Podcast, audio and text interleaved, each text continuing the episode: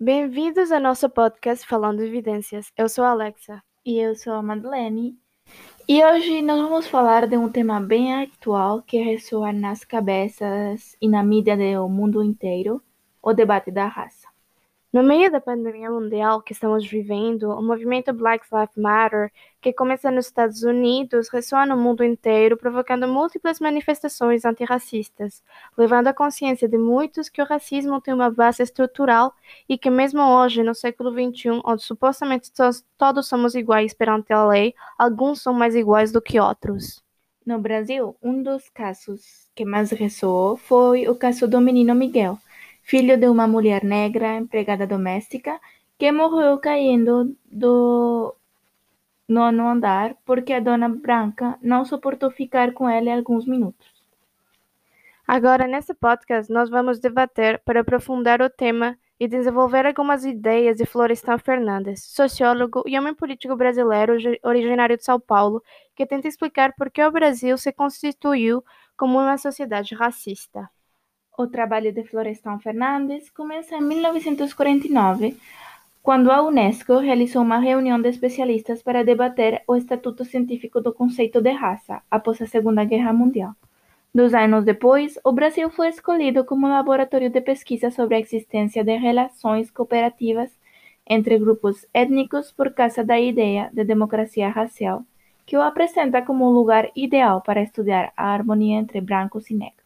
Tem muitos pesquisadores participando no projeto, estudando três regiões diferentes do Brasil: Bahia, Pernambuco, Rio de Janeiro e São Paulo. Este último é o estudo de Florestan Fernandes, conjunto com Bastide. Florestan Fernandes fez o curso de Ciências Sociais na USP e um mestrado na Escola Livre de Sociologia e Política. Foi assistente de pesquisa na Unesco e fez um doutorado sobre a integração do negro na sociedade de classes. Foi também um dos fundadores do PT, convidando a usar a teoria para fazer mudança. Todo o podcast vai falar sobre a visão do Florestan, sobre a ideia de raça e principalmente da passagem da sociedade escravista à sociedade de classes. Vamos compartilhar diferentes argumentos dos seus trabalhos, como reflexões sobre a abundância social no Brasil e a integração do negro na sociedade de classes em seus dois volumes. O Florestan está se perguntando o tempo todo: por que o Brasil não, não se desenvolve como os outros países europeus? O que falta? Quais são os entraves da organização social? Por que o Brasil não integra uma sociedade de classe? Ele apresenta o Brasil como um país com uma economia muito forte, onde o problema não é a riqueza, mas o problema é distributivo. O Brasil tem desenvolvimento econômico, mas não por isso a vida das pessoas apresenta uma melhoria. Normalmente, nos outros países, o desenvolvimento econômico impacta na integração social, mas no Brasil não é o caso. A aceleração do desenvolvimento econômico e a abolição da escravidão não garante por si só as condições de integração da sociedade, ou seja, a redução das desigualdades, que no caso brasileiro, as desigualdades sociais também são raciais. Com o desenvolvimento econômico, na teoria clássica da passagem de uma sociedade monárquica para uma sociedade de classes, por uma revolução da burguesia, por uma revolução industrial, permitiria também no conjunto uma mudança social notória que garantiria a integração de todas as camadas da sociedade. Porém, no Brasil, essa mudança não se consegue. Existe uma luta contra a mudança no Brasil. Florestan explica este fenômeno mostrando que no Brasil a elite tem uma reação sociopática irracional a qualquer mudança social que possa existir. A elite não se opõe ao progresso econômico, ela só pretende impedir a mudança social.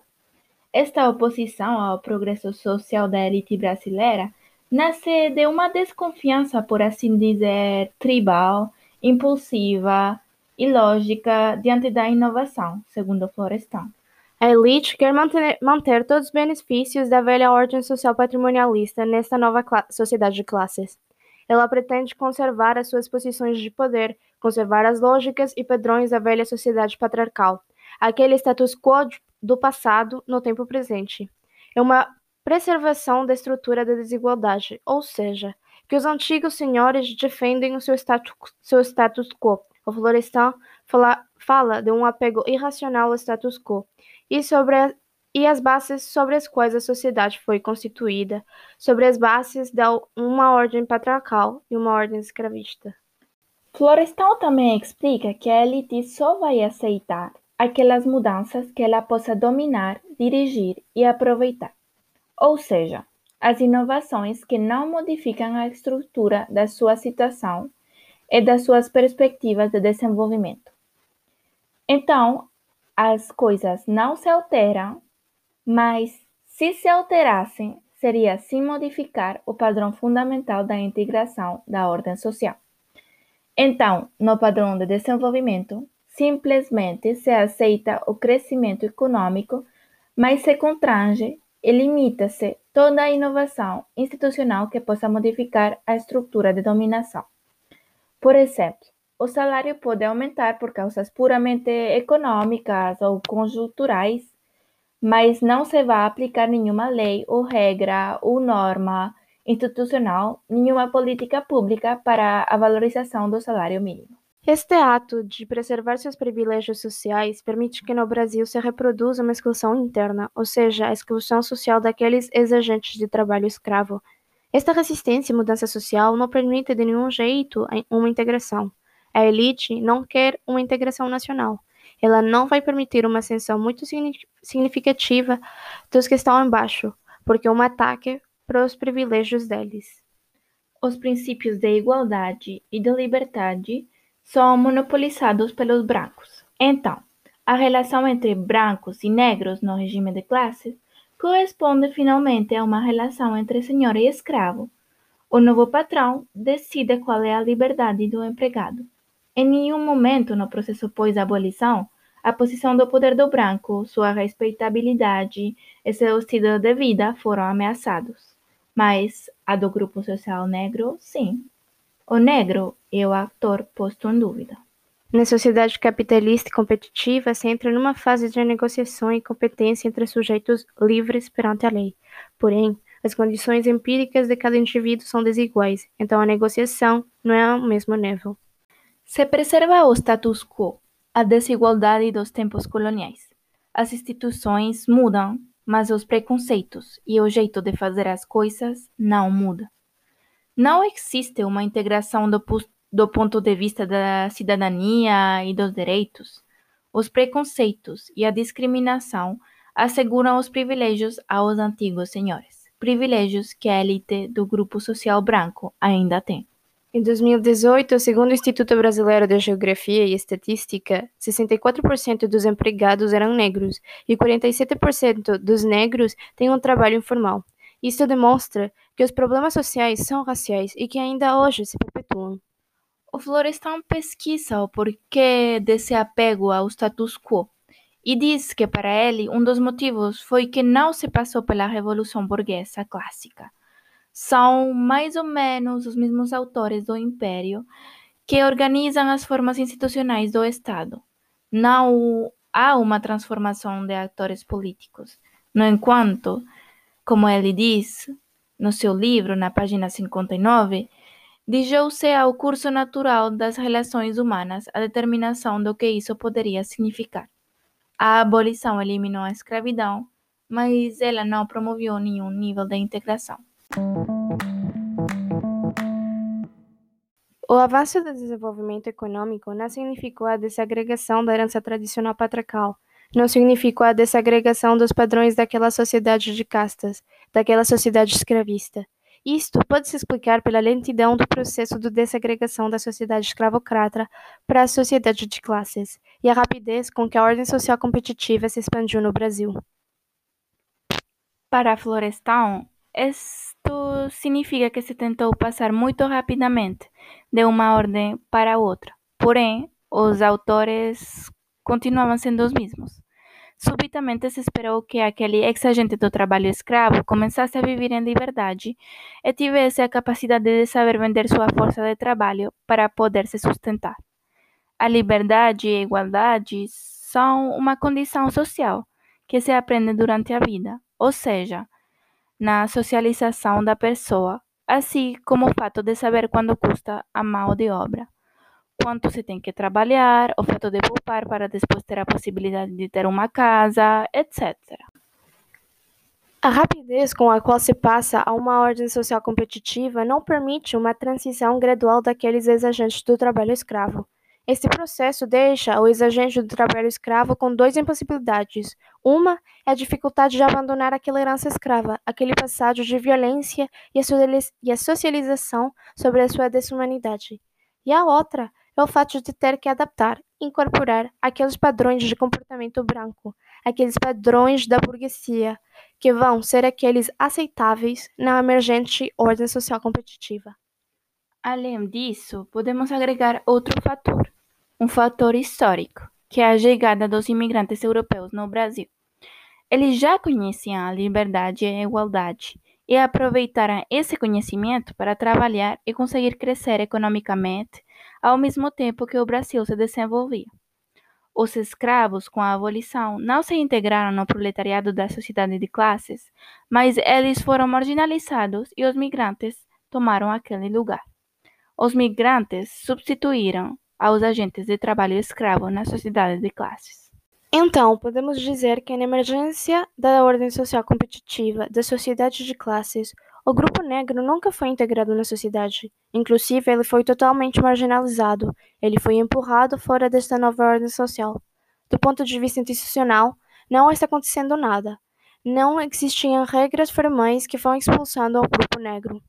Só se perpetuam, reforçam os preconceitos e percepções que associavam esse grupo social à escravidão e que então desclassificava moralmente esse grupo social. Ou seja, o ex-agente de trabalho escravo não é repelido frontalmente da sociedade, mas ele sempre relacionado ao passado escravo, eles são afastados pelos preconceitos e pela discriminação, que, no seu momento, esses actos asseguravam os privilégios dos brancos. A marginalização do negro garante a competitividade só entre brancos. Então, nesse processo de marginalização, também acontecia que o grupo social branco, seja brasileiro ou não, tinha todos os ganhos e benefícios dessa emergente sociedade de classes. O grupo social branco monopoliza os ganhos de uma ordem social competitiva. Florestan explica que este processo de causa e efeito é o fator que vai explicar a desigualdade social no Brasil na sociedade de classes. Ou seja, que a desigualdade social no Brasil é racializada, baseada na relação entre brancos e negros, como diz Florestan. Se pode dizer também que a sociedade de classes foi constituída nessa diferença racial e radical baseada, baseada na diferença racial garantida pela escravidão. Isto desenvolve padrões de relacionamento entre senhor e escravo, branco e negro na sociedade de classes, segundo explica Florestan. Então, porque no tempo de Florestan existe ideia de harmonia entre etnias e de democracia racial no Brasil. Para Florestan, o fato de manifestar abertamente o preconceito e a discriminação racial produz o mito da democracia racial. O argumento é que, segundo o imaginário brasileiro, as oportunidades de competir existiam também para o negro. O problema seria que eles não aproveitavam aquela oportunidade que eles são dadas por culpas de características próprias de cada indivíduo. Não se vê a população de cor como um coletivo nem como um conjunto com limites históricos e estruturais para a participação na sociedade. Não se afronta o problema como uma coletividade, mas como uma individualidade. O indivíduo é o incapaz. Então, o indivíduo negro é incapaz. A expulsão do grupo social negro da, onde, da ordem social competitiva por causa dos preconceitos e da discriminação não é vista como um ato de racismo ou de desigualdade. O grupo social branco se desresponsabiliza do problema porque, segundo eles, o importante é o esforço, sem se dar conta ou relativizar o fato de qual é o ponto de partida daquele esforço.